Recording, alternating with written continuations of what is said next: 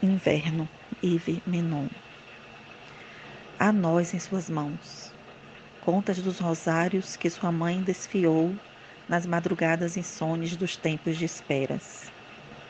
Há intervalos entre os anéis de seus dedos, os medros outrora pálidos, ora se alvoroçam, acomodam-se na mesa do almoço.